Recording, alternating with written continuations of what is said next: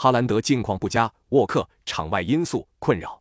以下给大家整理了六点赛前关键信息，希望能帮到大家。